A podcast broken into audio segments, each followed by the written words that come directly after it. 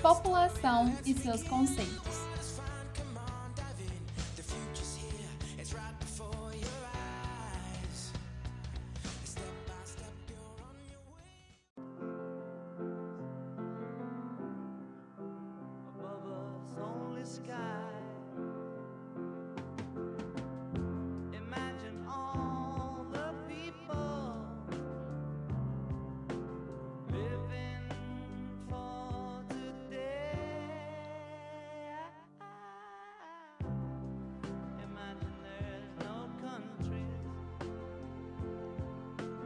Nada melhor do que começar a demografia ao som de John Lennon.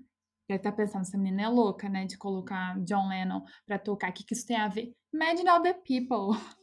Isso mesmo, por quê? Porque demografia é justamente a área que vai estudar a população, né? A área do conhecimento que vai se dedicar a analisar, a descrever, a interpretar várias características da população. E é sobre demografia que a gente vai falar esse bimestre. Então vamos lá, pessoal. Como eu disse, a demografia é o estudo geográfico da população. E dentro desse estudo geográfico, ela vai lidar com várias questões, como a distribuição da população, o crescimento populacional, a composição étnica daquela população, a faixa etária daquela população e também a dinâmica espacial, ou seja, ela vai tratar também de migrações. Neste primeiro podcast, a gente vai falar de alguns conceitos extremamente essenciais para a gente entender o estudo da população, ou seja, para a gente entender essa área chamada demografia. Os primeiros conceitos que a gente vai falar aqui é sobre população absoluta e população relativa, ou densidade demográfica. Quando eu falo de população absoluta, já pega a palavra absoluta, é toda a população de um país. Ou seja, quando eu falo população absoluta do Brasil, eu estou falando de 209,5 milhões de brasileiros, é todo mundo. Quando eu falo de população relativa ou densidade demográfica, eu estou falando de uma concentração de pessoas em um determinado espaço geográfico. Quantas pessoas tem a cada quilômetro quadrado? Basicamente é isso. Mas tem uma coisinha que a gente tem que ficar muito atento, tá? Por mais que esse conceito de população absoluta relativa seja mamão com açúcar, a gente pode confundir uma coisa. Não quer dizer que um país que tem uma população absoluta altíssima, né, que é no caso do Brasil, também vai apresentar uma população relativa alta. O Brasil é o exemplo clássico. É um país extremamente populoso, né? A gente sabe, é o quinto país mais populoso do mundo, mas é um país que apresenta dimensões continentais. É um país muito grande em termos de território.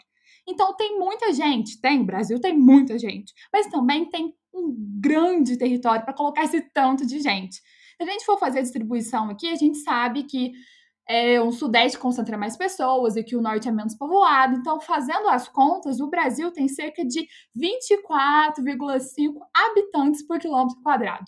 Então, assim, é um país extremamente populoso, mas que tem uma população relativa muito baixa, por conta né, desse tamanho desse país. Agora, por exemplo, o Japão é um país pequeno, que tem muita gente vivendo ali, então sua densidade demográfica vai ser muito maior do que do Brasil. A gente tem que ficar ligado né, nesses conceitos para não confundir.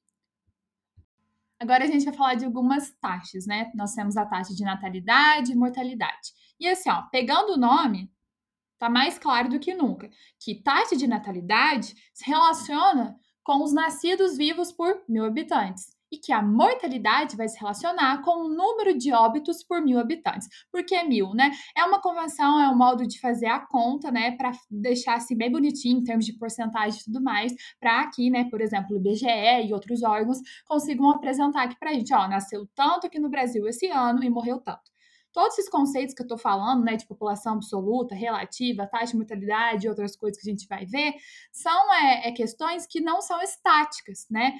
No mundo nunca, nenhum dia vai, é, é, ninguém vai morrer ninguém vai nascer. Isso é impossível. Então, se o tempo todo, isso, essas taxas estão variando, né? Por isso que são calculadas por ano, para a gente ver, né? E essas taxas também podem se diferenciar em outras categorias. A gente tem a taxa de, de mortalidade infantil, por exemplo, mortalidade no trânsito, suicídio, violência com a mulher. Então, dentro da demografia, pode ocorrer várias subcategorias.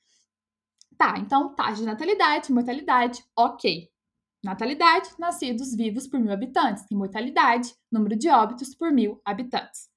E aí a gente vai falar de outras duas taxas: taxa de fecundidade e taxa de migração. A taxa de fecundidade nada mais é do que o número de filhos por mulher, né? E aí cada país, né, pode pegar uma idade reprodutiva diferente. Por exemplo, aqui no Brasil a idade reprodutiva é de de 15 a 45 anos. Então, eles vão contar quantos filhos, né, é, determinada mulher teve na sua idade reprodutiva. 2,1 filhos, né, é o ideal para ter um crescimento positivo. Se como 2,1, como se alguém vai ter 2,1 filhos, isso não existe, né? Pode ser que não, claro que não, não existe. Acontece que uma pessoa tem três e a outra tem dois, por exemplo, uma tem cinco e a outra não tem nenhum. Então é uma média, né? É uma média. Essa é a taxa ideal. Em diferentes países, essa taxa apresenta um valor. Aqui o Brasil, né? A gente vai falar em outros podcasts como que essa taxa está variando. Então, basicamente é isso. Taxa de quantidade, número de filhos por mulher. Taxa de migração, tá? Migração. Mi, migração. Tem que repetir aqui porque é muita emigração, imigração, migração, a gente fica louco, né? Mas a gente vai falar o que, que é. A taxa de migração nada mais é do que a diferença entre emigração e a taxa de imigração. Então, o que seria imigração e imigração? Né? Pensa assim, quando uma pessoa chega e a gente não gosta muito dessa pessoa, a gente fala credo.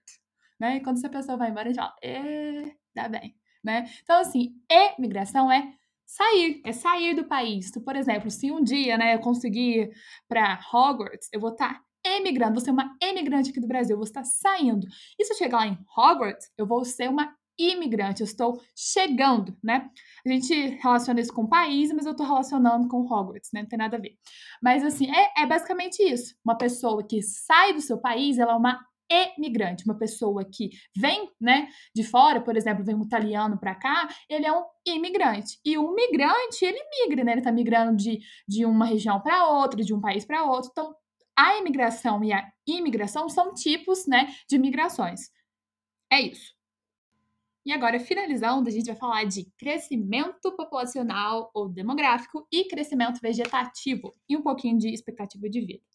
Então, gente, o crescimento vegetativo nada mais é do que a diferença entre a taxa de natalidade e mortalidade. Então, eu pego quantas pessoas nasceram naquele ano e quantas pessoas morreram, faço a diferença entre elas e eu descubro, né, o crescimento vegetativo. O crescimento demográfico, ele já analisa outra questão, o crescimento populacional ou demográfico vai somar o quê?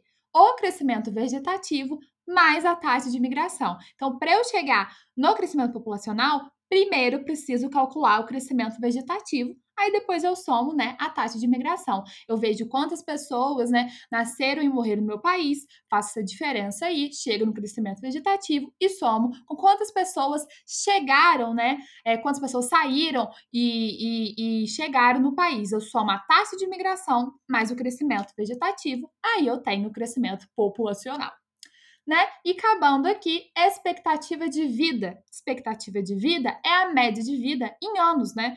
Cada país apresenta uma expectativa de vida. Tem países que mais, países que menos, né? Claro que isso vai se relacionar com a questão é, socioeconômica daquele país, entre outras coisas, né? Países mais desenvolvidos têm uma expectativa de vida muito mais alta que países subdesenvolvidos ou emergentes como o Brasil.